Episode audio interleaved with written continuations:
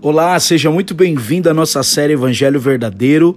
Nós estamos trabalhando juntos aqui lendo a carta de Paulo à igreja de Colossenses. Nós vamos falar a obra magnífica de Cristo. Na parte 2 agora nós vamos tratar da preeminência de Cristo na obra da criação. Você já parou para pensar alguma vez a origem do universo? Que poder trouxe o universo, a existência do universo? Existe mais do que um mundo no universo? Existe dimensão física, espiritual no universo? Qual é o propósito da criação? A glória de Cristo na criação é igualada por sua majestade e redenção. O que mantém o universo harmonizadamente funcionando? O apóstolo Paulo responde todas essas perguntas nesse texto. E também ele refuta algumas teorias velhas das novas dimensionadas com a grande é, é, estardalhaço nessa realidade que nós vamos tratar hoje. Paulo refuta a teoria da evolução natural, a teoria que a vida surgiu espontaneamente, que daí evoluiu os processos constantes através de bilhões de anos, até chegar ao universo que hoje conhecemos e carece de provas. O livro da origem das espécies de Charles Darwin, publicado em Londres em 1859, contém nada menos que 800 verbos do futuro subjetivo.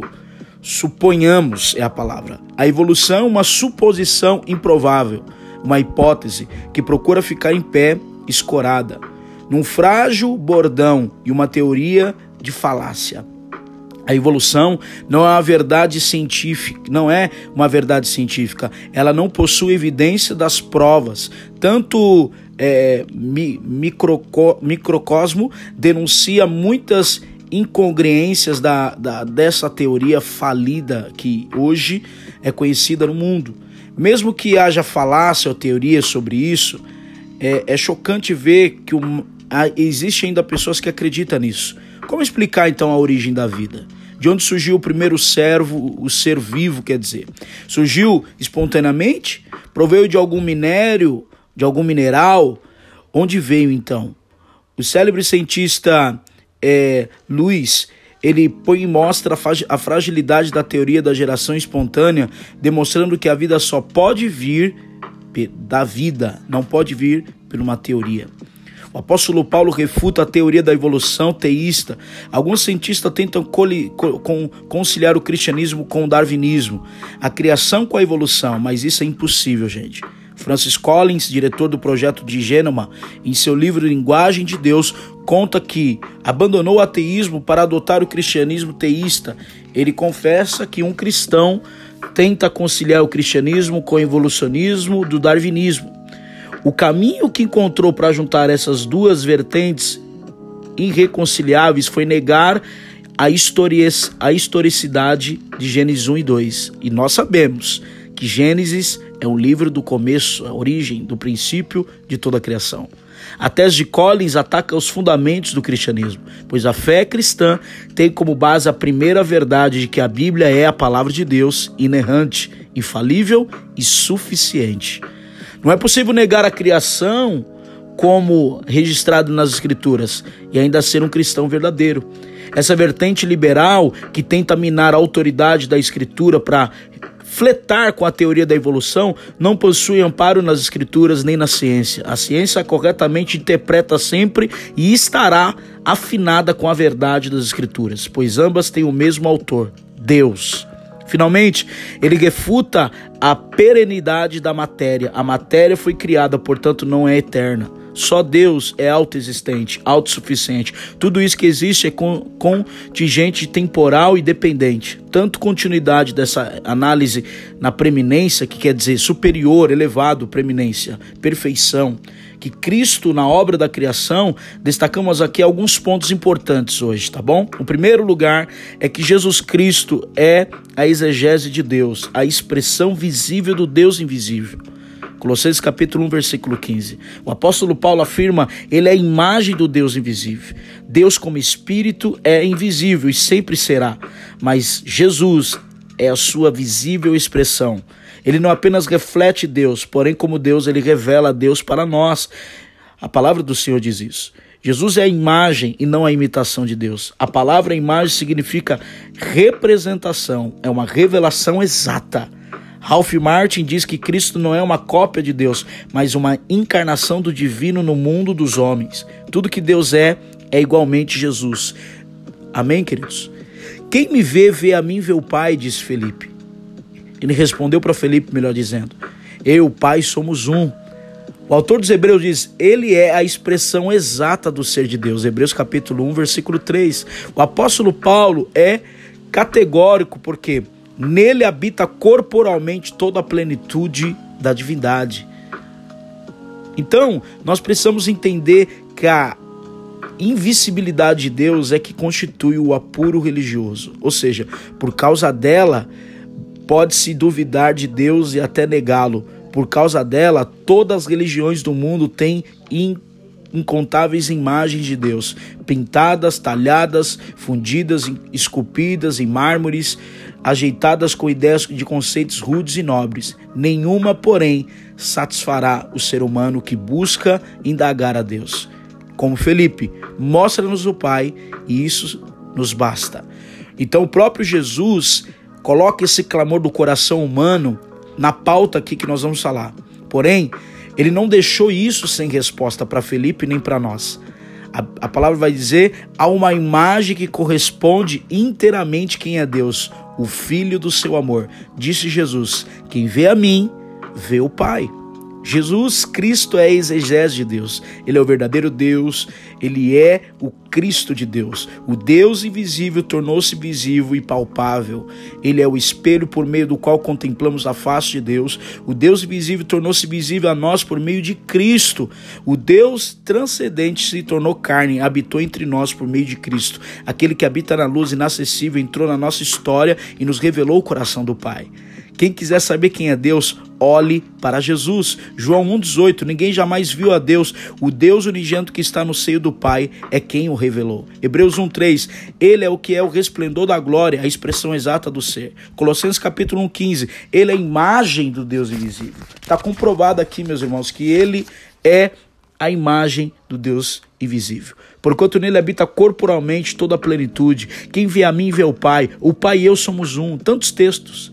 Quem quer saber como é Deus, considere atentamente a pessoa de Jesus Cristo, seu amor, a sua indignação, a sua misericórdia, a sua denúncia dos hipócritas, a sua humildade, a sua majestade, sua atitude de servo, de senhorio. O fato de Cristo ter vindo do céu na terra mostra-nos que ele é o único que pode nos levar da terra ao céu. O fato dele encarnar e mostrar que Deus não está longe de nós, ele é de fato ter vivido como homem, ministrado, ajuda, socorro aos necessitados, mostra que Deus se importa com o homem, se importa com a gente. O fato dele ter morrido numa cruz pelas mãos dos homens pecadores mostra que Deus ama infinitamente a humanidade ao ponto de dar seu filho para nos salvar. Em segundo lugar, Jesus Cristo tem mais mais a alta honra na criação. A expressão primogênito da criação, a palavra grega é prototoros, não se refere à natureza temporal, ao tempo do nascimento. Antes, é um título de honra. Significa Jesus é o primeiro importantíssimo na criação.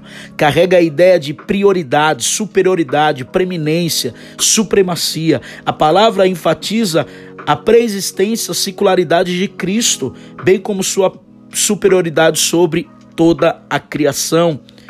O fato de Jesus ser o primogênito da criação não significa que ele é o mesmo em uma criatura, em uma criatura.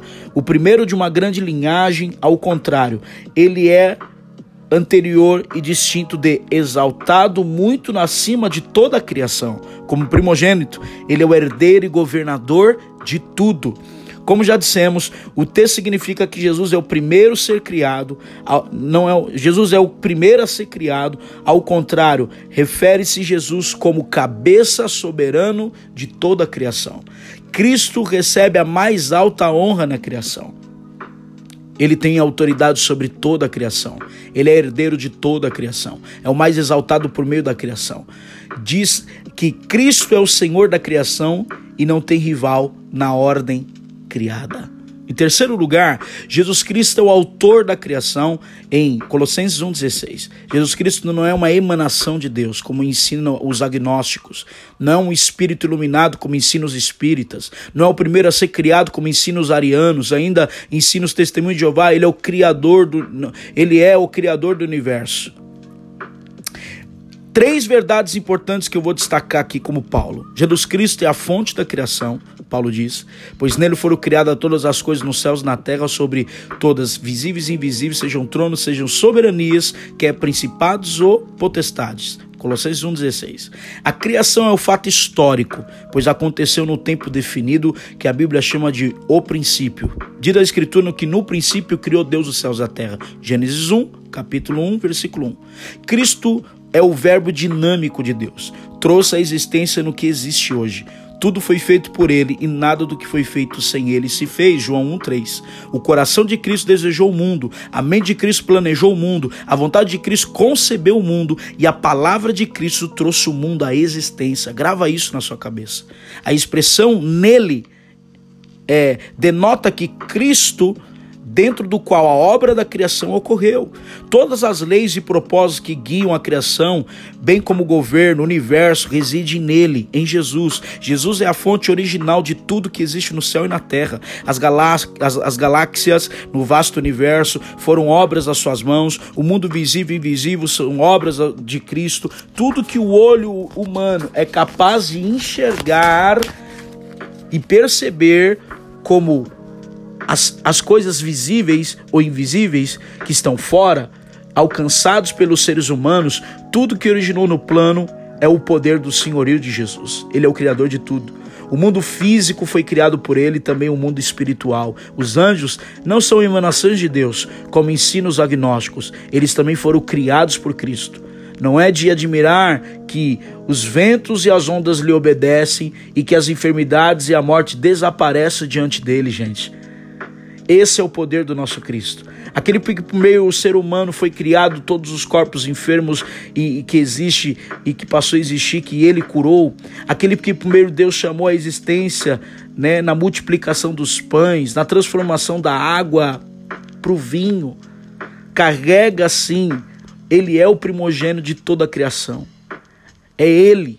O serviço sólido dos anjos evidência que os grandes poderes espirituais e o cosmo, de fato, já são os pés da sua extraordinária sublimidade. Jesus Cristo é o agente da criação. Paulo prossegue: tudo foi criado por meio dele, Colossenses 1,16. A expressão por meio dele é diatom, ou seja, Cristo como instrumento imediato da criação. Cristo é o agente do poder criador de Deus, ele é o Verbo criador. As galáxias, os mundos estelares, os anjos, os homens de todo o universo foram criados por meio dele e ele trouxe tudo à existência. Jesus Cristo é o alvo da criação. Paulo conclui: tudo foi criado para ele. A expressão para ele é eis o atom, indica que Cristo é o alvo da criação.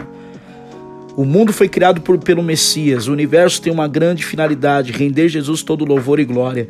Desde bilhões sois que compõem as galáxias espalhadas pelo firmamento e os micro-organismos que não podem ser vistos ao olho nu, tudo rende glória ao Criador. Diante dele, todo joelho deve se prostrar no céu e na terra e debaixo da terra e confessar que Jesus Cristo é o Senhor para a glória de Deus Pai. Louvado seja Deus. O universo inteiro deve celebrar a glória de Cristo. Salmo 19, 1 do verso 1 ao 6, Apocalipse 5, 3 diz isso. Quando contemplamos o universo à noite, vemos os oceanos, as estrelas acima de nós, é porque por meio de Jesus e para Jesus que essas imensas esferas ardentes seguem sua trajetória. Mas também a pequena força silvestre que ninguém vê, considera, é por meio de Jesus e para Jesus que ela floresce. Todas as coisas existem em Cristo, por Cristo e para Cristo. Ele é a esfera, o agente, o alvo para que todas as coisas foram feitas. Jesus Cristo é o âmbito da existência de todas as coisas, o agente por meio qual tudo veio existir e aquele que o qual tudo foi criado. E isso deve ser claro para nós, a preeminência de Cristo na criação, nele por meio dele para ele. Os filósofos gregos ensinavam que todas as coisas precisavam de uma coisa primária, de uma causa instrumental de alguma coisa no final. A causa primária é o plano, a causa instrumental é o poder, a causa final é o propósito. Quando olhamos para a criação, podemos dizer que Jesus é a causa primeira, foi ele quem a planejou, ele também é a causa, o instrumento, foi ele a quem realizou, e ele ainda é a causa, a causa final, foi ele a quem fez por seu próprio prazer e glória. A criação existe por tanto tempo para a glória e dar glória somente a Cristo. Em quarto lugar, Jesus Cristo é preexistente e é preexistente a criação. É independente da criação e maior do que toda a criação. Ele é preexistente à criação. Independente da criação, ele é maior de toda a criação. Colossenses 1,17, Paulo diz: Ele é antes de todas as coisas. Jesus é antes de todas as coisas, tanto em tempo como é importante lembrarmos disso. Jesus não foi criado, é criador. Ele não teve origem, ele é a origem. Todas as coisas foi ele quem lançou os fundamentos na terra, foi ele quem espalhou as estrelas no firmamento. Ele é preexistente a todas as coisas. Antes de tudo começar, ele existia eternamente sintonia, perfeito e feliz com o Pai e o Espírito Santo. Jesus é, é eterno, o Pai é eterno, ele habita eternamente e é eternamente, e ele é eternamente e ele é Deus. Ele é autoexistente, autossuficiente. Ele não depende da criação. Não deveria sua glória da não divide a glória da sua criação, nem dela depende de, dele e nem de, nem ela nem ele depende da criação. Ele é eternamente o mesmo, ele é imutável. Hebreus 13:8, ele é o alfa o ômega, aquele que está antes, acima e além da criação. Em quinto lugar, Jesus Cristo é o sustentador da criação. Paulo conclui: nele tudo subsiste. A palavra grega sunestenkia sustentar, manter, revelar o princípio de coesão do universo. Deus mesmo é a fonte unificadora que mantém todo o universo em funcionamento harmônico. Isto aplica às grandes coisas do universo e também às menores. Jesus é o centro de coerência e coesão do universo.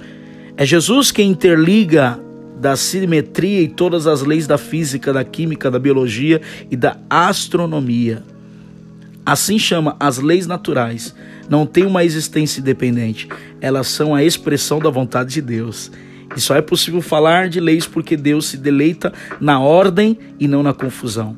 Nele vivemos, nele nos movemos, nele existimos. Atos 17, 28. Pois ele mesmo é quem todas as todos dá vida e respiração em tudo mais que existe. Atos 17, 25. Todas as leis pela quais o universo tem uma ordem e não caos refletem a mente de Cristo. A lei da gravidade, assim chamadas leis científicas, não são apenas leis científicas, mas também é sobretudo leis divinas. São leis que dão sentido ao universo. Essas leis fazem que o mundo seja digno de confiança e seja seguro. Toda a lei da ciência é de fato uma expressão do pensamento divino. É por essas leis e, portanto, pela mente de Deus que o universo tem co existência e não se desegrada em um caos. O mundo tem leis e essas leis científicas são estabelecidas por Cristo. São leis divinas. Cristo é o centro da coesão de todo o universo físico e espiritual. Efésios capítulo 1, versículo 10.